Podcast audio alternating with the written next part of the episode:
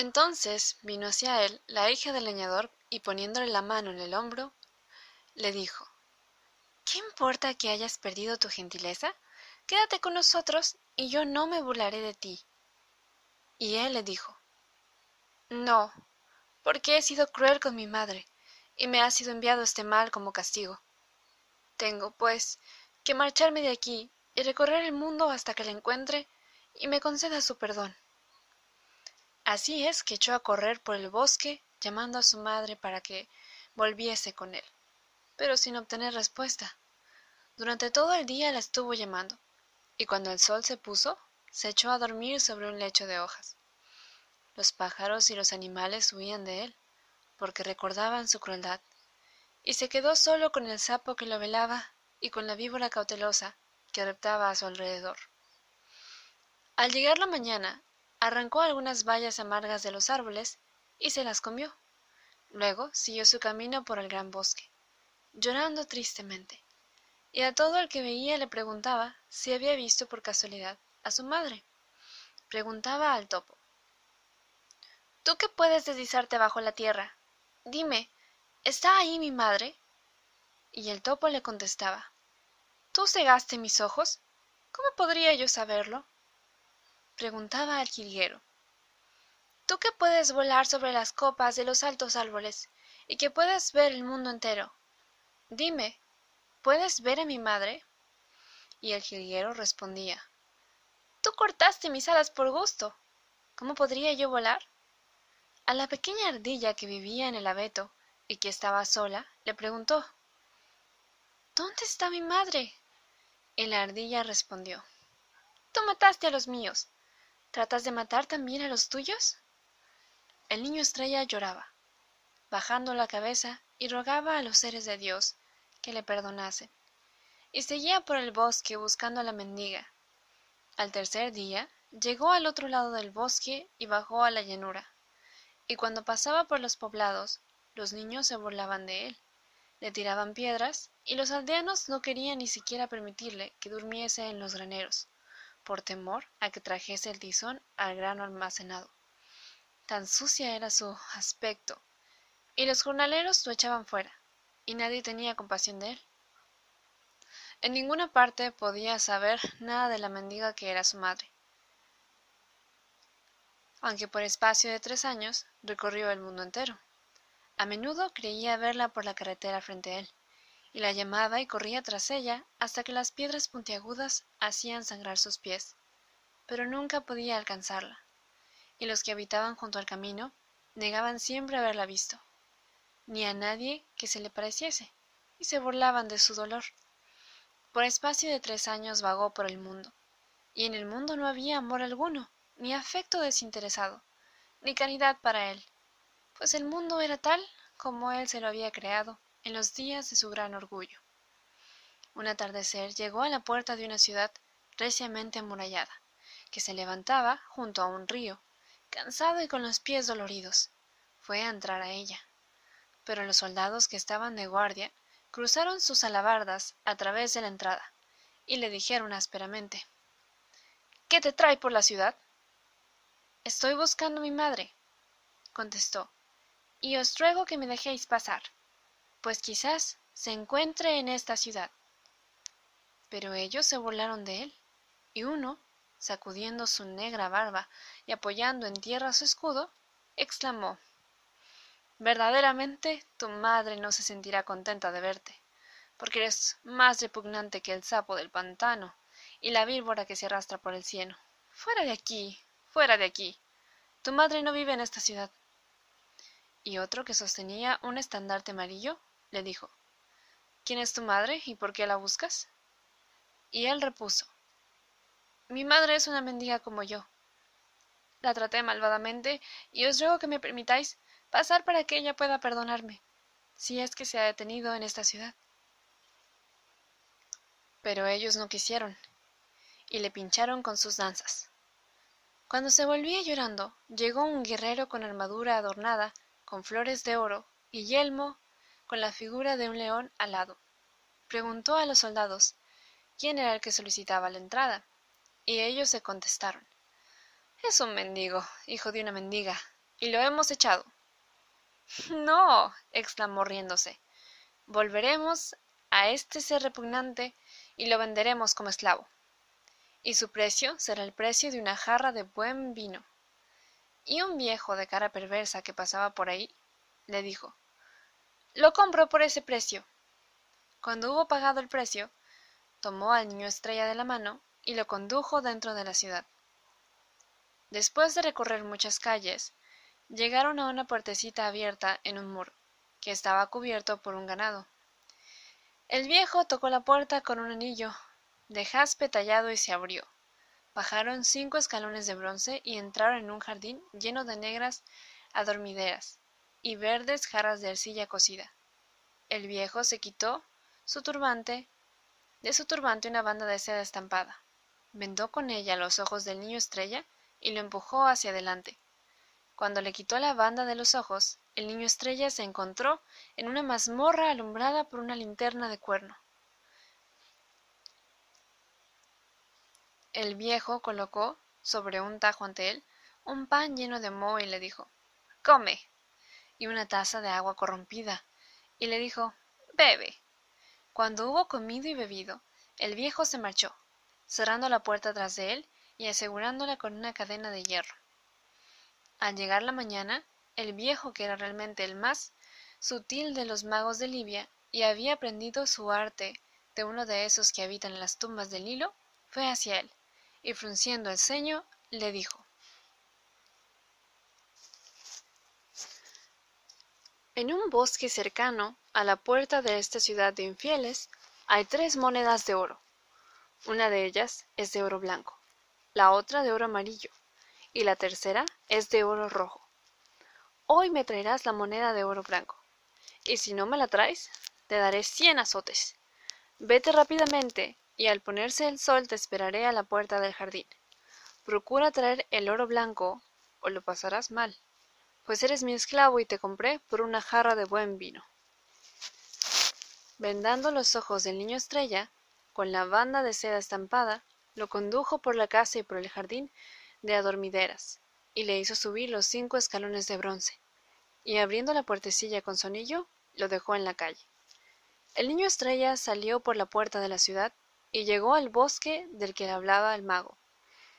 Ahora bien, este bosque, mirado desde fuera, era muy hermoso, pues parecía que estaba lleno de pájaros cantores y de flores de dulce aroma. Así que el niño estrella penetró en él alegremente. Sin embargo, poco le aprovechó aquella belleza, pues por donde quiera que se dirigía brotaban zarzas y espinas de la tierra, y los cardos le pinchaban con sus puñales, de tal modo que se sentía dolorosamente angustiado. En ninguna parte pudo encontrar la moneda de oro blanco de la que el mago le había hablado, aunque estuvo buscándola desde la mañana hasta el mediodía y desde el mediodía hasta el atardecer. Al ponerse el sol, volvió el rostro hacia su casa, llorando amargamente, pues sabía que la suerte le estaba reservada. Pero cuando llegó a los linderos del bosque, oyó entre la maleza un grito de dolor. Olvidando su propia pena, corrió hacia aquel sitio y vio allí a una pequeña liebre cogida en un cepo preparado por algún cazador para ella. El niño estrella se apiadó del animal y lo soltó diciéndole Yo no soy más que un esclavo. Sin embargo, puedo darte la libertad. La liebre le contestó así Cierto es que me has dado la libertad. ¿Qué podría darte yo a cambio? Y el niño estrella le dijo Estoy buscando una moneda de oro blanco, y no puedo encontrarla por ninguna parte. Si no la llevo, mi amo me pegará. Ven conmigo, dijo la liebre. Yo te conduciré hasta ella, pues sé dónde se oculta y con qué fin. El niño estrella se fue con la liebre, y aquí que en el hueco de un gran roble vio la moneda de oro blanco que estaba buscando. Lleno de alegría, la cogió y dijo a la liebre El servicio que te hice me lo has devuelto con creces, y la bondad que te mostré me la has compensado centuplicada. No, contestó la liebre. Como tú has obrado conmigo, así he obrado yo contigo. Y echó a correr velozmente. Y el niño estrella se encaminó a la ciudad. Ahora bien, A la puerta de la ciudad estaba sentado un leproso. Tenía el rostro tapado por una capucha de lienzo gris, a través de cuyos agujeros le relucían los ojos como brasas. Cuando vio venir al niño estrella, golpeó sobre su escudilla de madera y, agitando su campanilla, dijo Dame una moneda o moriré de hambre. Me han arrojado de la ciudad y nadie tiene piedad de mí. Ay, exclamó el niño estrella, no tengo más que una moneda en mi bolsa, y si no se la llevo a mi amo, me pegará, pues soy su esclavo. Pero el leproso le imploró y suplicó hasta que el niño estrella se compadeció y le dio la moneda de oro blanco. Cuando llegó a la casa del mago, éste le abrió la puerta, le hizo entrar y le dijo ¿Traes la moneda de oro blanco? Y el niño estrella contestó No la tengo.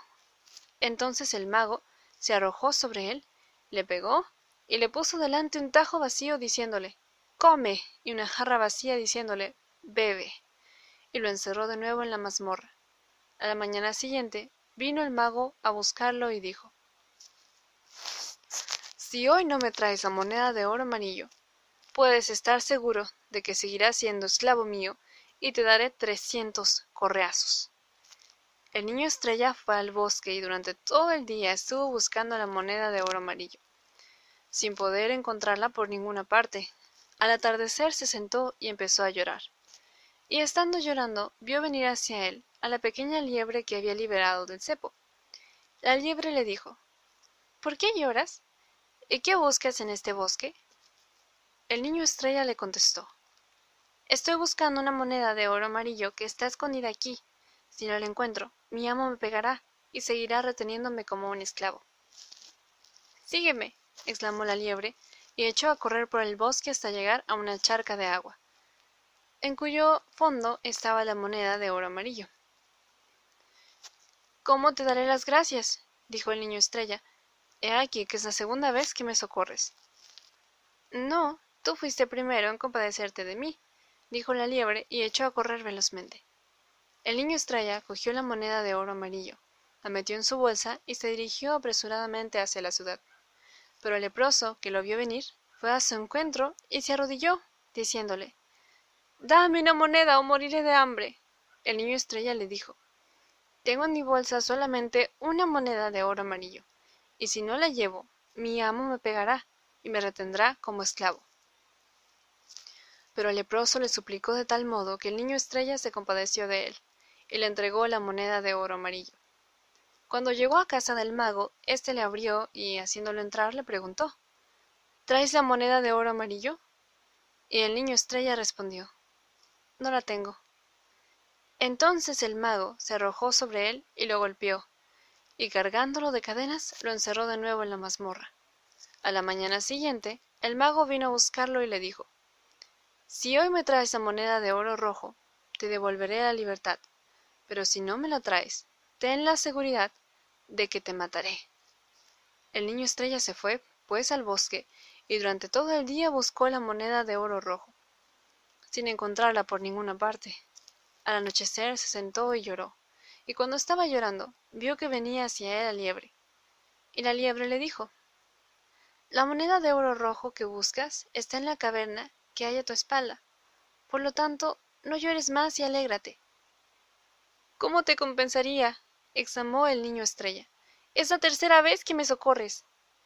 No, tú fuiste el primero en apiadarte de mí, dijo la liebre y echó a correr velozmente. El niño estrella entró en la caverna y en el rincón más lejano encontró la moneda de oro rojo. La metió en su bolsa y se marchó presuroso a la ciudad. Al verlo venir, el leproso se plantó en el centro del camino y le gritó Dame la moneda roja o moriré el niño estrella se apiadó nuevamente de él y le dijo Tu miseria es mayor que la mía. Sin embargo, su corazón se entristeció, pues sabía la suerte desdichada que lo esperaba. Pero he aquí que al traspasar la puerta de la ciudad, los guardias se inclinaron ante él y le rindieron homenaje diciendo ¡Qué hermoso es nuestro Señor! Y una multitud de ciudadanos lo siguió gritando Seguramente no hay nadie tan hermoso en el mundo entero. Por lo cual el niño estrella lloraba y se decía ¿Se están burlando de mí? divirtiéndose con mis desgracias? Tan grande era la multitud que él se equivocó de camino y se encontró al final de una gran plaza, donde se erguía un palacio real.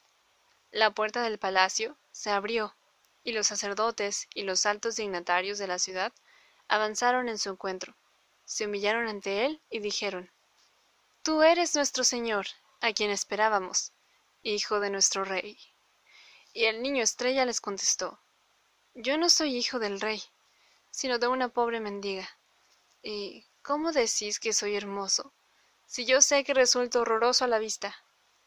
Entonces aquel cuya armadura tenía engastadas flores de oro, y en cuyo yelmo veíase extendido un león alado, levantó su escudo y exclamó ¿Cómo dice mi señor que no es hermoso? El niño estrella se miró, y he aquí que su rostro era como había sido. Su belleza había vuelto a él, y veía en sus ojos lo que no había visto antes. Los sacerdotes y los altos dignatarios se arrodillaron y le dijeron estaba profetizado de un antiguo que en este día vendría el que ha de gobernarnos. Por tanto, tome nuestro Señor esta corona y este cetro, y sea en su justicia y en su gracia nuestro Rey. Pero él les dijo, Yo no soy digno, pues he renegado de la madre que me engendró. No puedo descansar hasta que no la haya encontrado, y sepa que me concede su perdón. Así pues, dejadme marchar. Debo seguir vagando por el mundo y no puedo detenerme aquí, aunque me ofrezcáis la corona y el cetro. En tanto hablaba así, volvió su rostro hacia la calle que conducía hacia la puerta de la ciudad, y aquí que entre la multitud que se apiñaba en torno a los soldados, vio a la mendiga que era su madre, junto a ella al leproso que estaba en el camino. Un grito de alegría salió de sus labios, echó a correr hacia ellos, y arrodillándose besó los pies llagados de su madre, y los humedeció con sus lágrimas. Con la cabeza inclinada en el polvo, sollozando, como si su corazón fuera a romperse, y le dijo Madre, yo renegué de ti en la hora de mi soberbia. Acógeme en la hora de mi humildad. Madre, yo te di odio. Dame tu amor. Madre, yo te rechacé. Admite ahora a tu hijo. Pero la mendiga no le contestó una palabra. Él tendió sus manos, y abrazando los blancos pies del leproso, le dijo Tres veces te di mi compasión. Ruega a mi madre que me hable siquiera una vez. Pero el leproso no le contestó una palabra. Él sollozó de nuevo y dijo Madre, mi sufrimiento es insoportable. Concédeme tu perdón y déjame volver al bosque. La mendiga le puso una mano sobre la cabeza y le dijo Levanta. El leproso le puso una mano en la cabeza y le dijo también Levanta. Se puso en pie y los miró, y aquí que ellos eran un rey y una reina. Y la reina le dijo Este es tu padre, al que socorriste. Y el rey le dijo Esta es tu madre, cuyos pies lavaste con tus lágrimas. Y arrojándose su cuello, lo besaron. Le hicieron entrar en el palacio, lo vistieron con hermosos ropajes y pusieron la corona sobre su cabeza y el cetro en su mano, y sobre la ciudad que estaba junto al río gobernó y fue su señor. Gran justicia y clemencia mostró para con todos. El perverso mago fue desterrado. Al leñador y a su esposa les envió muchos ricos presentes, y a los hijos les concedió altos honores. No permitió que nadie fuese cruel con los pájaros ni otros animales. Enseñó amor, bondad y caridad, y al pobre le dio pan y ropa al desnudo, y hubo paz y abundancia en el país. Sin embargo, no reinó por largo tiempo, pues tan grandes habían sido sus sufrimientos y tan amargo el infortunio de sus pruebas, que murió transcurridos tres años. Y el que le sucedió gobernó perversamente.